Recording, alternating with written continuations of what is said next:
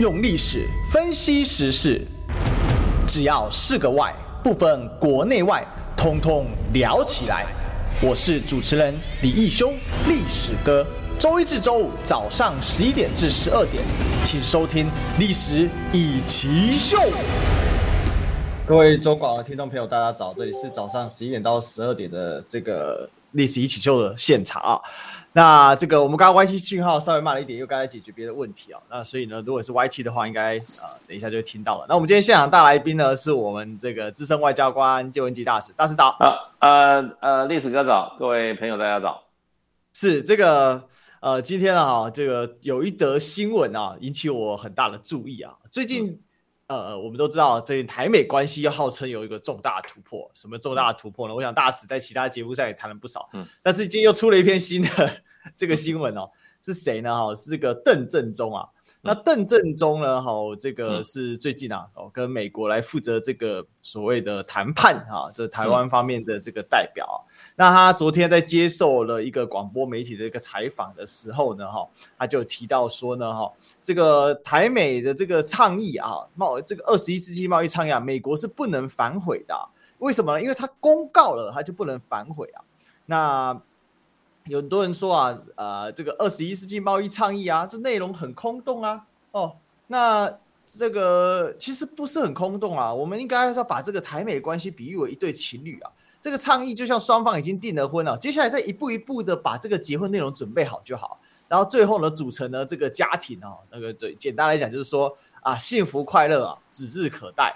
只是呢，啊，刚开始啊，不要急着批批判啊，那这个需要一点时间来啊，来来完成哦。那他最后讲到说，其实啊，这个目前跟美国的共识，希望是以所谓的啊，这 long hand fruit 啊，就是说这个唾手可得的果实为优先哦。所以呢，先达成协议，能签先签哦。那这个一两年内可能有成果，不是那么容易啦哈。毕竟也不是台湾单方面可以决定，但是呢，这个共识就是越快越好。哇，大使讲得很美好啊！这个台美之间呢，看起来这个有重大的突破，因为上一次还是晚上发这个新闻哦。那其实之前我们也多少都有聊过，但是感觉起来这个邓正中呃这个政委啊，他是真的是抱着非常非常高的期待。大家还记得第一时间他就是潸然泪下哈、啊，觉得。啊，这是一个真的是重大突破。那现在看起来，大家批判的是说你这空洞没有实质。大使你怎么看呢？他讲的都很抽象啊，就问你到实质的是什么嘛？可以得到什么嘛？讲一些讲一些实际的嘛？这个什么 low hanging fruit 那个 fruit 是什么嘛？那要讲一下啊。那讲一下那个劳工要谈什么？劳工跟环保要谈什么？嗯、然后反反贪污要谈什么嘛？他他自己知不知道？我我我怀疑他自己都不知道。对，就美国人也没告诉他内容是什么，只告诉他几个什么章节名称啊。那你自己要对这些章节名称，美国人跟别人都在谈什么？你有什么好高兴的呢？这都是要你修改国内法令啊。哎，另一方面，我觉得，我觉得就是说，他这个谈判过程要不要接受立法院监督？那他将来是以什么形式来体现？嗯。我认为都不会有任何签约的形式啊。他讲的那个订婚还有个订婚证书呢，倡议倡议有倡议书吗？国际法上没有什么倡议书啊。嗯。对，就宣布一下就出来演戏啊。到时候美国人就等于说背后下指导棋，说你去修改一下你那个法令。嗯。他就用用你用行政方，然后你的行政部门就啊去立法院提案。然后也不告诉他为什么，因为美国人说你这个劳动法对我不利，嗯，对，你要修改你劳动法的内容，对，当然把你的把你的劳动成本增高嘛，对，另外一个反贪污也是一样啊，对，你如果就是说如果说涉及贪污啊，呃，台湾就突然立一个法，说如果台商啊在海外涉及贪污的话啊，如果有外国政府啊提出检举的话。对。那这个东西我们国内要进行刑事的追诉，嗯，这就是得出来结果啊。这这就是说，他透过这个架构，然后就对你邓正中下命令，然后你回去你就指示，你就指示法，你就叫蔡英文指示法务部说，哎，我们来立一条法律，嗯，那还不告诉你谁告诉你谁谁谁？那另外一方面，我就想请教说，你从美国得到什么？没有讲，他说他也不知道啊，他也不知道啊，他要得到什么？他说别急嘛。谈反贪污的话，谈反贪污的话，反贪污的话，你得到什么？嗯，就说美国厂商在海外此贪污的话，对不对？美国政府会自己制裁。美国说我老早就有这个了。嗯嗯嗯嗯，那对台湾有什么好处？然后这个这个国营事业，那要谈什么？嗯，我想请问一下邓正中先生，美国有国营事业吗？这不就谈你的台湾国营事业吗？那你那你要你台电民营化，你做不做得到？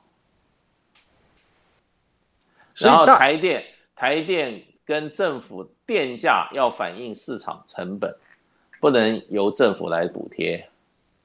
那这一点你你你你怎么做？嗯哼哼哼哼，这个东西他不要他不要什么条约跟你啊，他就透过这个什么倡议啊。然后在这个谈判过程中，哎，邓先生，你回去告诉你们蔡小姐，你们那个台电公司给他啊搞成民营化，电价我发觉你们太多的补贴了，造成跟我们美国产品在国际市场的不公平竞争。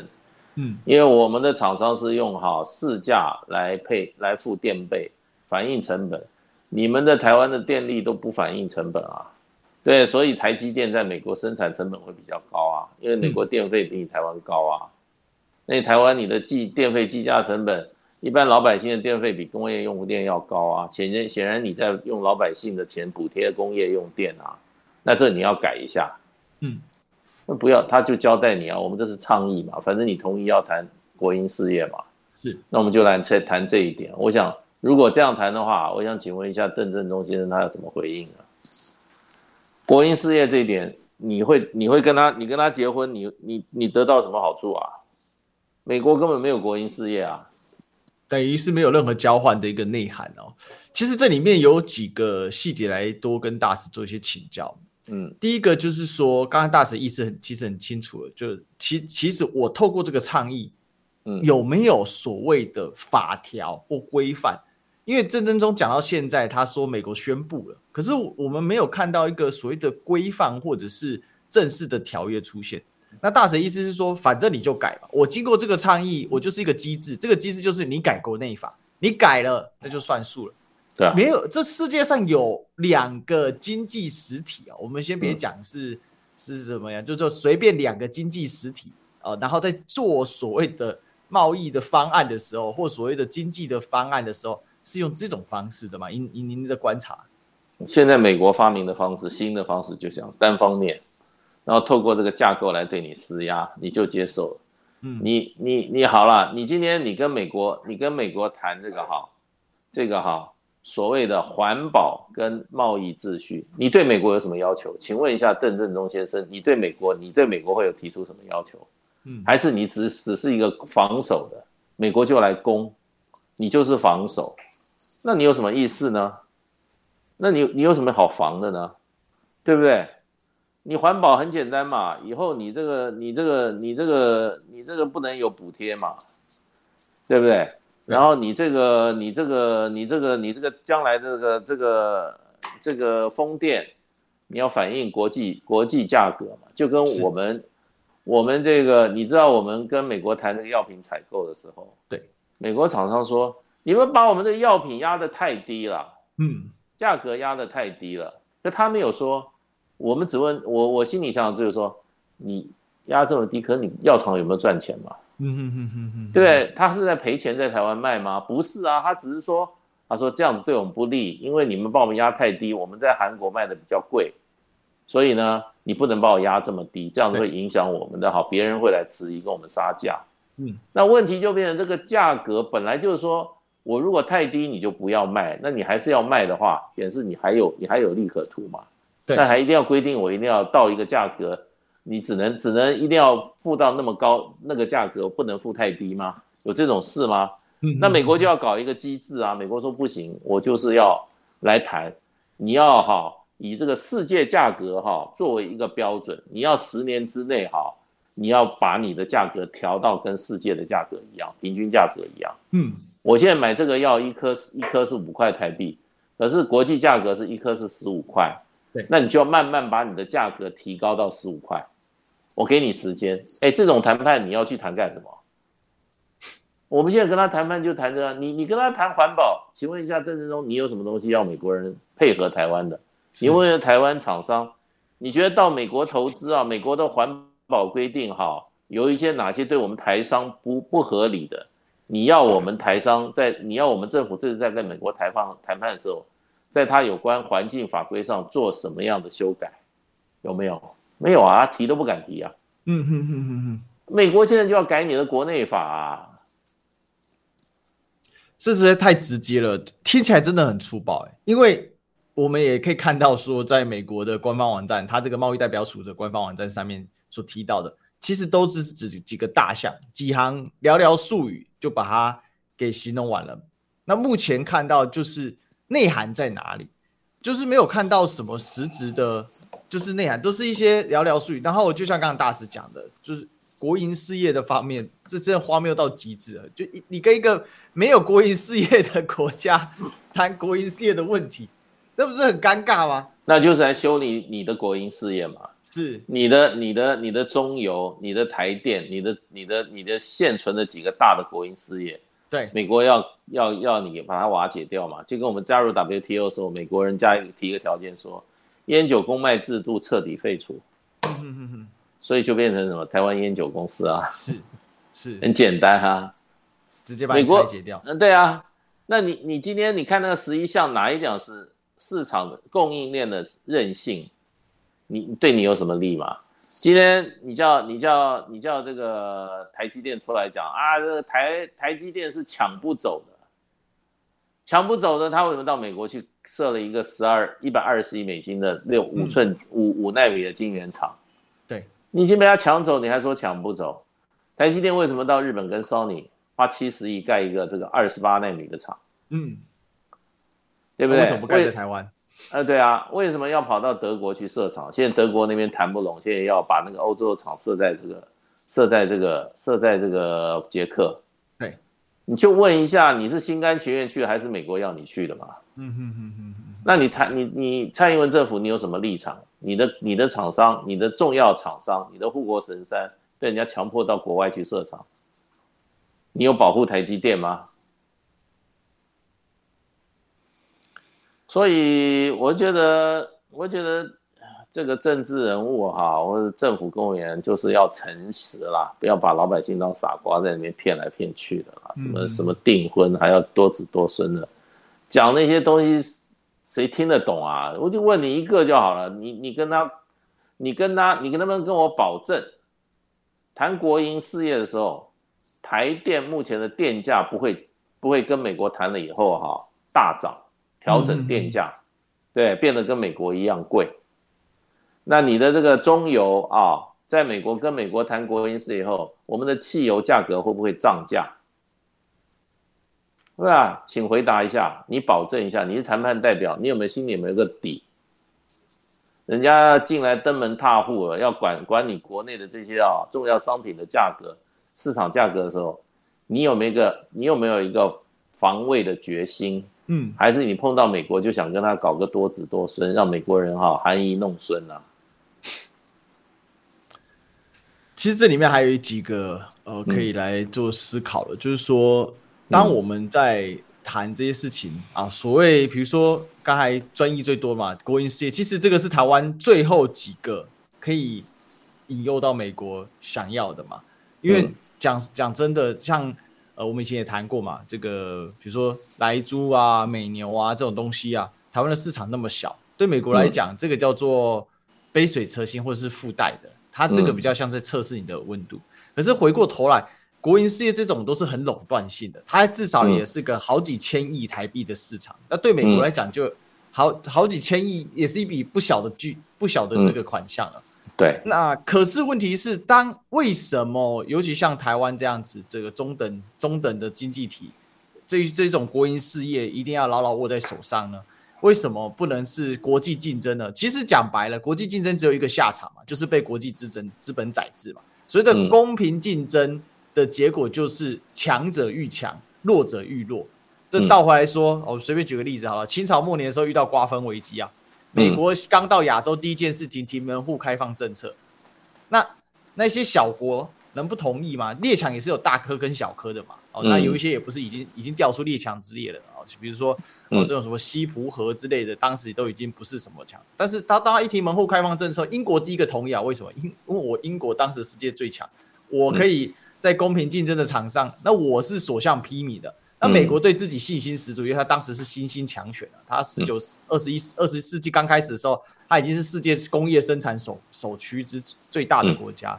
所以，大使，我们从这样的逻辑去理解这些观点，不懂吗？这么简单的道理，我学历史，我不是学经济的、欸。但是，我们从这结构一看，你现在把台湾搞成小透明的时候，那那基本就被完全被宰制了嘛。比如说，他这个这个倡议里面有一点叫 standards。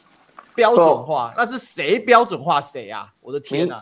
民进党的政府不太在乎经济代价了，嗯，他是在乎他的政治目标啦。他现在就让台湾的经济来换取人家对他台湾独立的支持嘛，嗯，他认为你要政治上支持我，经济上就是要有付代价嘛，所以基本上又透过这个什么倡议，就是给美国好处嘛，让美国给台湾这个民进党政府的支持啊。他是付给美国人的保护费啊，所以他才没有什么台湾台湾的经济权益的，没有啊。你讲政治，一切这个政府都是为政治利益服务啊。第一个，他要继续掌权，是对美国跟台湾要钱，要经济利益，反正又不是民进党的经济，是台湾人的经济利益啊，又不是他付钱。是台湾的台湾的产业界去去负担，而且也不是立即，呃，三三五天就立刻就就就就见血封喉啊。嗯，是三年五年让你让你完蛋啊，三年五年以后，对不起啊，邓正中也已经退休了，对，蔡英文已经卸任了，他管你那么远，现在就是为政治服务，美国老大哥要你经济上配合，他不管你经济上要付代价多大，你就付代价吧，嗯，那根本就还没谈，未谈先未谈先降啊。嗯，要跟人家要跟人家要跟人家多子多孙了，让人家美国含饴弄孙了，就这样子啊，谈了没有一项是我们厂商对我们厂商有利的，是。没有市场开放，没有关税减让，台湾对美国是一年赚两百多亿啊，一年的入超两百多亿啊，美国现在就是说，反正你是赚我钱的，我现在就是说多要跟你要点好处，就是如此，你就配合我。你台积电当时把那个把那个华为的供应链切断，台积电是它没损伤了，因为它事实上订单是平满的。对，那可是大陆的这些高端晶片，它一年当时占它的整个的整个营业额里面比例也不少哦，我记得有十几趴哦。嗯对不对？那一般的公司的话就受不了了。台积电还好撑得住啊，它不配合配合美国啊？你不赚钱不赚钱是你家的事，你是台湾厂商。嗯，我要废，我要美国的政策就美国。那民进党，民进党不在乎啊。民进党说美国不能得罪啊。对，台积电，台积电出钱又不是我蔡英文掏口掏掏腰包，对不对？我薪水照样还是妈五十万一个月，还有什么对他有什么损伤？嗯，那这些人就是说，你政治人物，你不你你要你这样你没有道德的话，你哈你不负责任的话，你只考虑自己利益，结果就是这样了。让外人来予取予求啊，嗯、反正反正付代价又不是我，两年以后我就不在了，我退休了，我我已经怎么讲呢？我已经安然下庄了，现在怎么样？反正就配合吧，就这样啊。蔡英文要政治利益，要美国支持，郑正中要要让蔡英文高兴，所以就演这出戏嘛。所以从讲到现在这个样子的话，就蛮荒谬。因为老实讲，这些条文我我都不晓得邓正中为什么每次谈。我看了几篇他的报道，包括他的一些呃这个访谈里面的内涵，他很不愿意，或者是真正去就细节去谈。但从美国已经公布出来的这些这个条条文里面，我想大使也都有把它都读过一遍，比如说。呃，支持中小企业这个记，因为记者也不会问嘛，记者也不真的，记者也没人。你第一个问他说，将来要不要签订任何正式的法律文件？没人敢问呢、欸。有法律拘束力的任何文件，你这个倡议有没有法律拘束力的文件要签署？那如果要签署的话，那你谈判过程要不要对立法院公开？嗯，要立接受立法机构的监督。对，先把这个讲清楚。对，然后呢，这里面一般来讲，国营企业，美国没有国营企业，那来台湾谈的就是我们的国营企业，我们最大的就是台电、中油。那美国对台电跟中油会有什么样的要求？你能不能先告诉我你的准备方向是什么？如果美国要我们放弃哈对台电的这个电价的补贴，嗯，你是不是准备就范，还是要防？你还你要继续为了我们这个老百姓的福祉啊，不要电费大涨。然后呢，你来你来做，你做一个谈判者的话，你要守土有责，对不对？你要为台湾人的这个哈电费哈。一般老百姓的电费负担啊，你承担起一个裁判者的责任。那记者要这样问他。那有些条文真的很荒谬，大使。Supporting SEM、啊、SMEs in trade，就是说对中小企业的支持这一种。它里面竟然讲到说，我我们谈，因为因为我们有对中小企业有补贴啦。是，但是它里面所支持中小企业有，有一些很奇怪的。我们有信保基金啦。嗯、对，我们中小企业有信保基金啦。那美国认为说，你政府不能补贴中小企业，嗯哼哼哼，对你这个是你这个是直接补贴，希望你把这个中小企业信贷基金哈，把它关闭，是，这就是他要谈的。如果要谈这一点的话，那请问你，请问你要不要接受？你作为谈判者，你接不接受？而而且我我我觉得它的内涵也很奇怪，它这个所谓中小企业，嗯、我们理解中小企业是非大型上市柜的这一种。公司，然后它的资本比较小，它可能是小型企业。可是在这个条文里面，它就包含什么样的中小企业呢？Owned by underrepresented groups，哦，就是这个包括了那些被什么了？被那些不具代表性的团体拥有的这个女性企业家的，还有那一些呢弱势团体。中小企业定义是这个吗？这是什么？这这是这就是美国人的美国人的价值观嘛？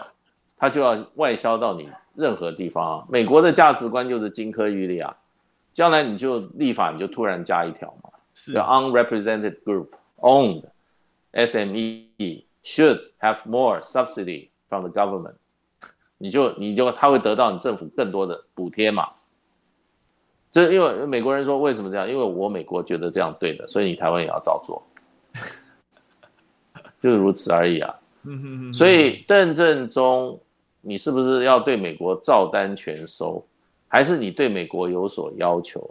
请问那十一项要谈的目标、要谈的章节，为什么没有关税减让？是也没有一个早收清单？你不做全面性关税减让，你能不能谈一个早收清单？跟我们 ECFA 一样，嗯，对不对？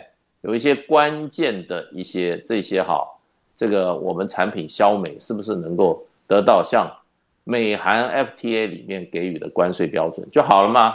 嗯，我们的机械业到美国市场就路就就公平竞争的这一条路，你政府就帮他铺出来了。是是，你政府的责任就是替我们的厂商在国际竞争的时候取得一个公平竞争的环境嘛。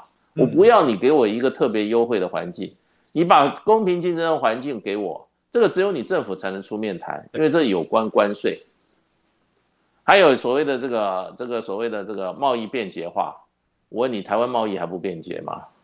非常便捷了，对不对？台湾的通关手续还有问题吗？所谓大港计划，你知不知道？美国海关，美国在十年前就已经把它的海关直接泡在我们高雄跟基隆了。哦，在美国验，在美国你要销美的产品，在台湾它就已经帮你验货了。嗯哼哼哼哼。然后你在你加入它大港计划，也就就它的海关设在你台湾了。这里台湾的海关啦，然后呢，得到他的验证的话，就变成你到美国可以，通关的时候有这种所谓的快速通关手续，嗯，你已经都答应啦，那请问一下，你能不能跟美国讲说，我也派一个我的海关设在你美国的长堤，嗯，你美国今后的货品进到台湾的话，我们也经过我们台湾的海关直接在美国验关，让你通关，通关以后到台湾就经过就就快速通关。就不需要再再放那边等海关去验货了，美国会不会答应？请问一下，美国基于主权从来没答应过别人这样做，他只能他做，那有没有对等啊？请问郑成功，你能不能跟美国要求呢？我们台湾也在美国长提，在美国的 Houston 港设我们的海关办公室，嗯、对，要像输台物资的话，我们直接在美国就我们的海关就验关，嗯，完成你的大部分通关手续，然后你美国东西就到台湾就直接。直接就可以到消费到这个购买者手里面。这边贸易便捷化不就讲这些吗？对。那请问一下，你有没有跟美国要求这一点呢？完全没提到，什么都没有，这实在是。但是他基本上基本上就是准备让美国人长驱直入嘛，完全把门打开就对了。就是我们就是我们就是用经济来换取政治利益嘛。政治利益是什么？嗯、就是支持民进党继续在台湾执政，支持台湾民进党继续跟大陆做强烈的对抗。然后呢，继续支持民进党做梦，有一天台湾可以独立，就这样。嗯嗯嗯嗯嗯嗯，这是他要的政治目的啊。那用什么？要把要买通美国啊？他要来太高兴了，我等了三十年，我准备了一大堆礼物要送给你，还没机会了。所以我等了三十年，现在我礼物通通送给你，你开口吧，开口我就给你，看你要什么。那得，看你要什么。对，真的哈、哦。因为这个真的，其实讲白了，这真的是，我如果你大家如果真的有兴趣，稍微翻译一下就知道，这这个内容简直就第一个真的很写的很简单，第二个里面很多很奇怪的，让人家搞不清楚怎么会是这样去写的，那完全好像就美国人写什么，其实你也只是照着他来写什么就，哦这样子，但是反正他很会宣传搞广告，我们也进个广告吧。豪宅绿建筑首选的防晒隔热玻璃是哪一品牌？U Plus，商用空间的玻璃隔间都爱用哪一品牌隐式电控膜？U Plus，超清晰又高隔热，CP 值破表的防晒膜？U Plus，吸血鬼之盾，全部答对。什么？吸血鬼之盾现在全车隔热纸贴好，竟然万元有涨！哇！上网搜寻奈米应用节能隔热的专家 U Plus。追梦路上面临无数挑战。但追梦的初衷一直都在，守护你的初衷，华南银行。只有夏天才有的芒果界 LV，你吃过了吗？拥有土芒果的浓郁香气和爱文芒果的细致甜美，果肉饱满，绵密扎实。下雪芒果最大产区就在台东，购买时请认明台东专属授权贴纸。今年夏天你绝对不能错过的台东下雪芒果。值得您一试再试。购买请上网购购台东或台湾好农。新闻随时听，资讯随时新。三十分钟掌握世界，中广新闻网，News Radio。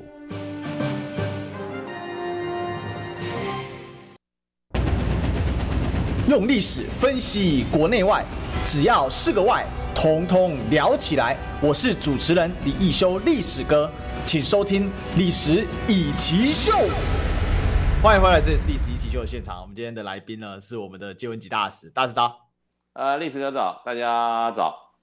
是我们刚才其实对于这个所谓的台美呃二十一世纪贸易倡议啊，做了一些爬书啊。我想我最近看了不少的相关的一些报道，特别今天因为要跟请大使来帮我们解析哦。就看来看去，真的一直找不到什么很实质的内涵。哦，那自己就直接，但是我们当然上到他的网站上，也没什么很实质的内涵。当然里面还是有一些很奇怪的内容。我们上一节也讨论了一下。那这一节我们当然要再来讲一个最近一些绿营的呃这种这个论述的场域啦，或者是一些所谓的侧翼或一些网站哦，他们在带一个风向啊。那这个风向也要来请教大师啊，就说印太经济框架我们没有加进去嘛？印太经济框架要叫 IPEF 嘛？加不进去，很多人就说呢，你看，哈哈，你台湾被打脸，然后当然就会有人回击说，哎，现在是加不进去，你你这一些所谓的在野党啊，你们这些所谓的反贼是不是啊？你们就是在唱衰台湾是不是？然后呢，马上说，你看，哈哈，换我打脸你，为什么啊？因为呢，台美贸易倡议啊，二十一世纪贸易倡议啊，完全补足了印太经济框架，而且呢更好量身定做，是有这个道理吗？我怎么东看西看，刚才大使帮我分析了一下。看起来量身定做的卖 还是这样子吗？不是，因为他不能让台湾去参加 IPEF，因为台湾一进去后，他人家就认为你是搞抗中嘛。嗯，他其实是有抗中的名，实不敢用抗中的名。是，所以呢，他也怕一进去，台湾一进去以后，什么越南啊，什么东南亚国家就说，那我就不参加了。嗯，对，这个抗中色彩太太明显了。对，我是跟你搞贸易开放的，你搞一个抗中的团队出来哈。所以他不参加，所以基本上就是说，人家在宴宾客的时候啊，发觉啊，这个美国说这个台湾不能到，不能一起来坐下来吃饭，一坐下来的话，有些客人要走了。对，所以呢就很简单，人家在那边开桌大桌的，然后呢，因为我们不方便上桌啊，就在那个厨房旁边啊放一个小桌子，你坐在那边吃。而且呢，你在群体谈判的时候，一般国家都喜欢参加群体谈判，为什么？因为集体的力量，有时候你可以结盟一起来对抗，你的力量会比较大。一对一的时候，如果你是弱势，对方是绝对强势，是吧？这种谈判尽量少去参加，嗯，你会被人家吃死啊，嗯哼哼哼。所以很多为什么谈判都要在干嘛？都要拿到什么？都要拿到多边的场域去谈。是，多边场域的时候，你就可以结盟结派。然后呢，遇到这个哈，这个这个强大的压力、强势的谈判者的时候。你可以用结盟的方式来加以抵抗，对。然后你的要求的时候，你自己力量不够的时候，你可以把一些跟你有共同利益的结合在一起，然后以团队的力量来对付一两个哈难对付的对象。对。所以参与多边是对我们这种哈没有实力的这种哈谈判者来讲，那我们也有实力，只是相对于美国的话，你就是你就是挨打，对，就基本上你就是你就是接受命令而已，那不叫谈判。就高一个小，所以这种对我们是最不利的。嗯，所以那些那些这些这些绿色网军啊，就是胡扯八道，你知道，就骗人，然后往自己贴金。第一个，台湾人家是美国不把你放上台面，因为你他美国角度把你就这样子哈，小灶烧一烧，在厨房里面开个小桌，嗯，然后呢，他也不坐下来吃。他就丢个丢个丢个丢个丢个丢个计划案，你就去执行就好了，哪有谈判？请问一下邓正中，你是部长级的还是副还是次长级吗？你这个谈判你出来谈，对方谈的对方派的是对部长级还是次长级啊？呃，副副代表，那副代表就不应该你见证中出来谈的，嗯，你应该去跟戴琪谈的，是。你就接受了这个就不平等的安排了，你还安安之若素，那你就那你就是基本上就干嘛？你在玩政治啊？嗯嗯嗯。对方派副你就派副的嘛，这是一个外交的一个基本嘛。那这最基本的嘛，这平等的嘛，对等嘛。啊，还要还要把美国，你就把美国当爸爸嘛，对不对？就把美国当爸爸，这个什么什么台独要尊严。我、哦、要什么？要尊重，这有尊严吗？一点尊严都没有。嗯，你得到尊重吗？一点都不受尊重，真的是。然后呢，你好歹跟美国要一个早收清单好不好？是，对不对？你说这几个项目，你能不能把这个税率降低？对，对台湾做降低税率降低，要不然你去干嘛嘛？反贪腐，反贪腐，美国的厂商在外。在海外行贿，你台湾敢吭气吗？嗯，你气都不敢吭。那美国就随便抓你一个公司，他今天发觉，哎呦，这个公某某公司在大陆哈，怎么搞的哈？他投资这么大，嗯，对不对？这个对大陆帮助大陆经济太重要，我要整他。怎么整他呢？我说，我发现这个公司在印尼投资的时候啊，有行贿的状况，嗯。所以呢，我要我要把他怎么样？负责人呢、哦？起诉，起诉以后就看你愿不愿意。那美那不是法国的那个什么阿卡泰就这样，嗯，对啊，就被就被这样整垮了嘛。对，对不对？那他现在很简单，叫你台湾自己立个法，你的企业如果在海外有行贿行为的话，他的负责人啊啊，处有期徒刑啊五年以上啊五年以下，最轻。呃，最重本刑五年以下，对不对？就给你定一个法律，对不对？然后到时候有这个法律的时候，美国到时候就突然立这个法，然后呢，美国就说，哎，那个公司我们现在我们的这个中央情报局发现他在哈啊法这个印度的不在这个哈非洲加纳共和国在投资的时候啊，有行贿当地官员的这种哈。呃，罪行我们已经掌握了，而且加纳现在已经把他起诉了，嗯、所以呢，你们就应该要把这个公司的负责人起诉。嗯，其实谁都知道，他就是想让这个公司在大陆投资把它减缩，把这个公司整垮。嗯，这就这就反贪腐啊，反贪污啊，那就等于是直接伸出一只手，然后捞过界。而且这一次的倡议里面，他是直接你要修改国内法。对啊，所以他他根本就不需要再搞你。我跟你讲啦，我们的反反就是说所谓的企业秘密保护法，美国人一手促成的，是。美国人一手促成的，就是因为美国的那个康宁在台湾被他的被他的员工带走了公司的机密，对，他发觉说台湾这方面法律不够，然后油也是太太微弱了，对，所以他来就下指导棋，叫你政府去改那个法，修那个法，改那个法，嗯，罚则。这个最重啊，本刑一年不行，最重本刑十年，对不对？嗯，都听美国的，然后最后还是怎么样？还是被告举证，被告举证就跟就跟美国美国现在对于对于这个新疆这个产品的制裁嘛，对，就是说你所有的来这个输到输到产品，你要证明说你的产品里面没有任何新疆的成分，嗯。才可以，所以是被告举证啊。对，我们这些东西都被美国控制啊。嗯，有透过有透过立法院，立法院都知知都不知道，后面是美国在操控你的立法程序。怎么可能？那你这个国家就没有主权，所以你基本上就要签一个法律的文件。是，然后我双方同意，同意以后这些内部我答应了你什么，回过头来我再怎么样，再修改国内法。嗯，我们加入 WTO 的时候就是这样子啊。我在外面谈完了以后，东东谈好了以后，回来以后，我用 WTO 的法律直接通过以后，它的法律就是条约的位阶高于国内法嘛。嗯嗯，它本身就是你国内的贸易法，那你相关的跟这个最高的这个哈最高位阶的条约法，就是我们加入 WTO 所签的跟 WTO 签的那个入会议定书。对。那里面的所有法条就变成我们的最高的一个哈贸易法规，嗯，那你其他下面的执法或者行政命令如果与它不符的话，那你要进行修改，对，你就开始你就要开始更改，对不对？那这个才有一个怎么讲？至少我们是跟人家协商之后，我们同意这样做的。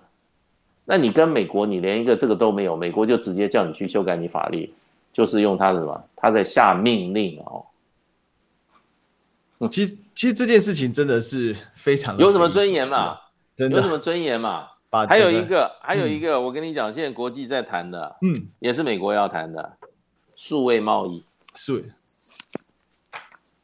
你将来 Amazon 所有东西不准课税，那不就是倾销了吗？就是啊，美国是讲，美国基本上就是说，这个所谓的数位贸易市场要完全自由化。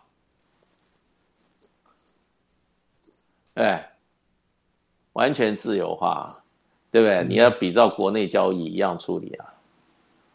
对，你你现在就把你将来去美国这个问这个问这个东西，已经跟欧洲国家都闹翻了。是，那，那他只要所有东西透过电商，不就无敌了吗？对啊，就电商，电商现在规则你可以去 regulate 它。美法国不是就是说要有所谓的电子商务税啊？对。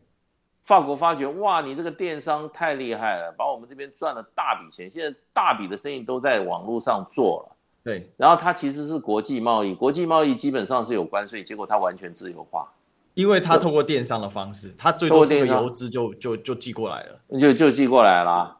那你变你变成你其他的店家的话，它还有各种营业税什么一大堆一大堆的。嗯嗯，那你这个等于说我这个市场完全开放给你外国市场，而且它比它的它的竞争条件比你国内厂商还有更有更有利。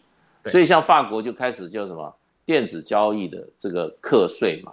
嗯，他要这个美国就不同意啊，美国就跟这个就就警告警告这个警告法国这种不能做做所谓的 digital tax。就是说，电子贸易的税不能不能课，那你将来也是一样啊，将来也是一样啊。美商美商本来就已经，他就赚你钱。比如说啊，YouTube 赚不赚钱？YouTube 赚的广告费赚了很多啊，赚很大。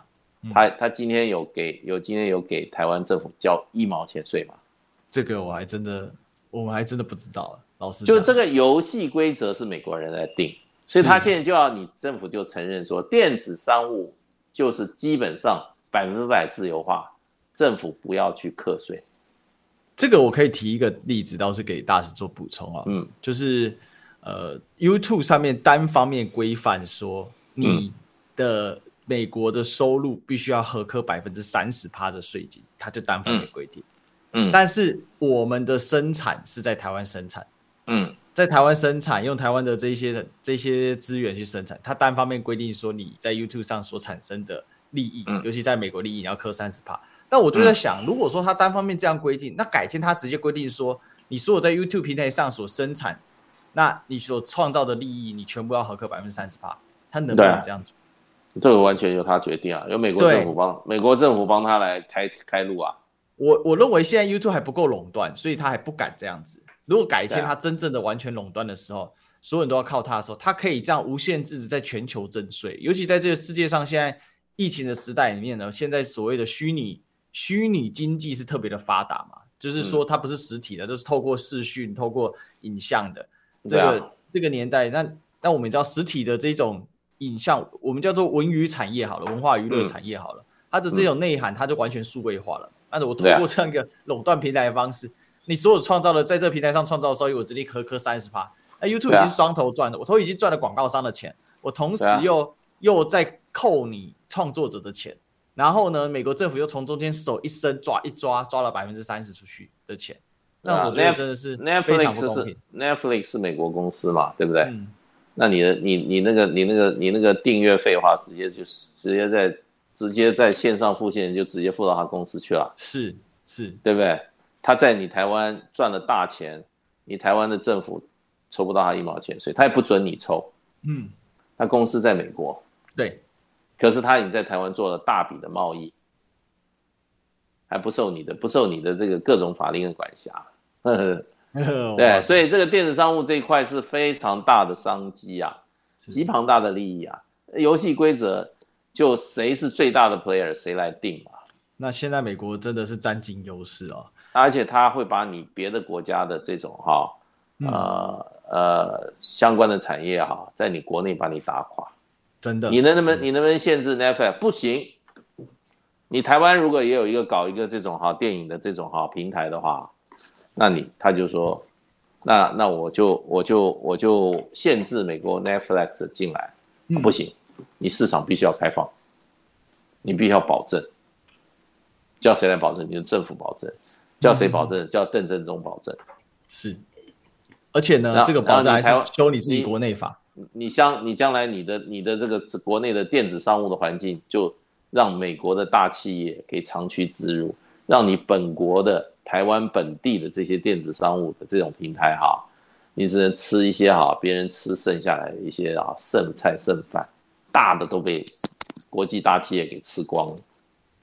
然后这些国际大企业其实就是美国企业，然后同时呢，它可以宣传说，你看我们的品质是最好的。你看，就是因为美国有这个自由开放的精神，然后他顺便广你一波，再恶心你一波。不过我们还是要进个广告，他是这样的。我们进广告，好。恭喜哦！新婚购买新厝，双喜临门了。听人讲吼，搬厝都要买新床，也要安床，暗都就无用诶。嘿啊，为了二新厝甲买床吼，我做足侪功课的呢。我有 CNS 标准的老 K 牌弹簧床，带完制造优质床垫，好困个舒适，老人囡仔都无足介意诶。安尼我马上来去买老 K 牌弹簧床。对啦，老 K 牌弹簧床贴心提醒您，充足愉快的睡眠能开启活力的一天。老 K 牌订购专线零八零零三二一零八六。股息入账喽，请输入关键密码零零七五七，启动股息放大术。无论您存的是金融股、定存股还是高股息 ETF，领到股息再投资零零七五七尖牙股 ETF，积极稳健一把抓。快搜寻零零七五七股息放大术。投资一定有风险，基金投资有赚有赔，申购前应详阅公开说明书。中广新闻网 News Radio。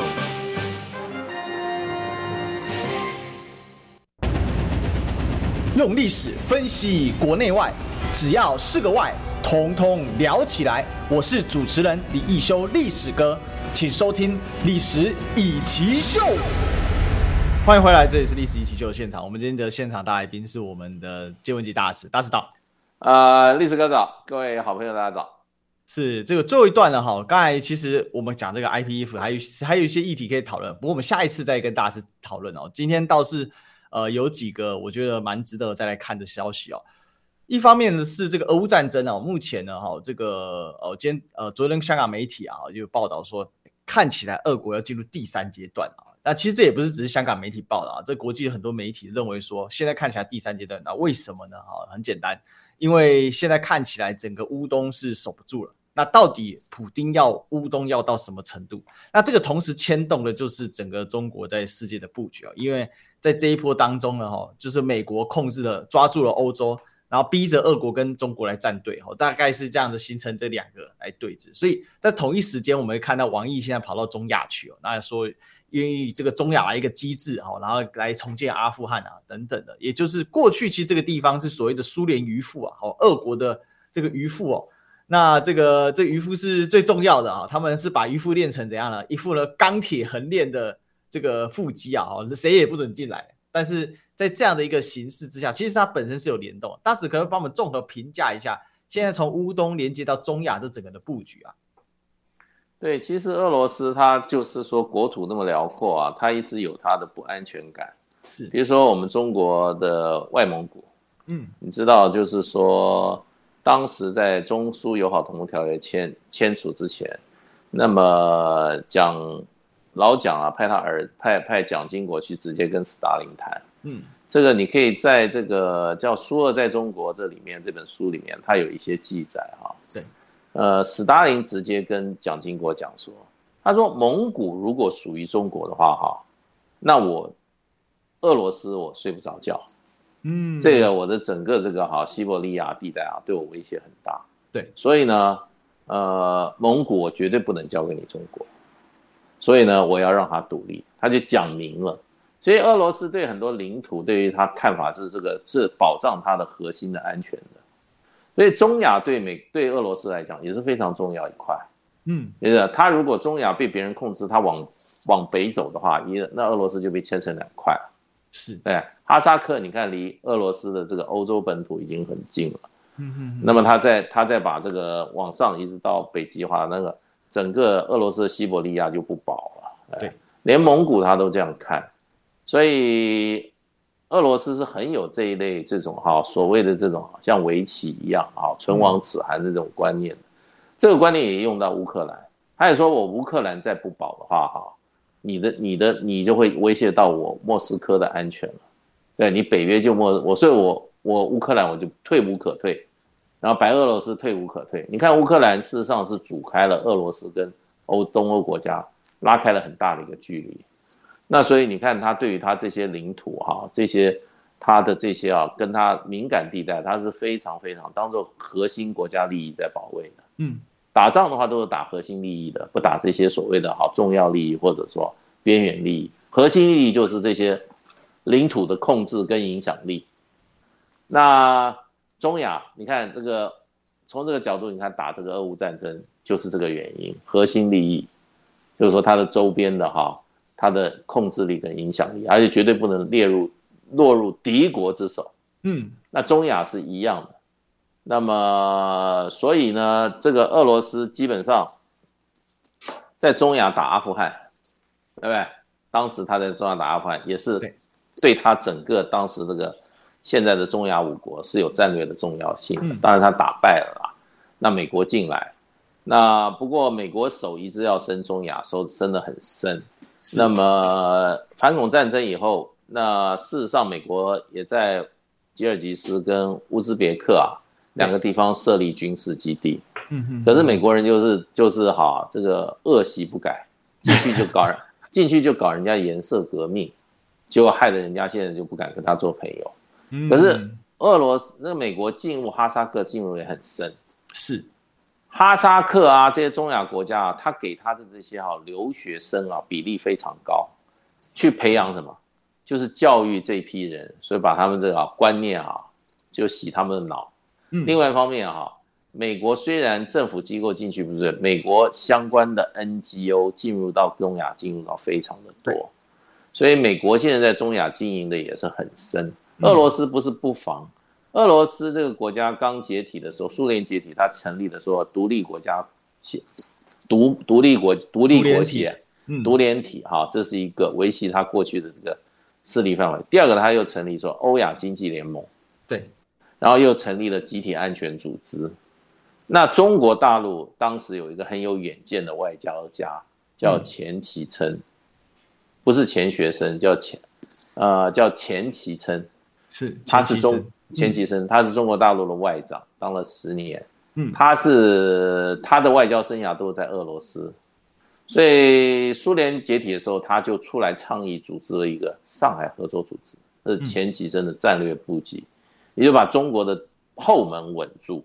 嗯，结合俄罗斯、中国跟和结合两个力量，然后把在中亚成立一个上海合作组织，那么就是防止哈其他的，尤其是美国的势力啊染指这一块。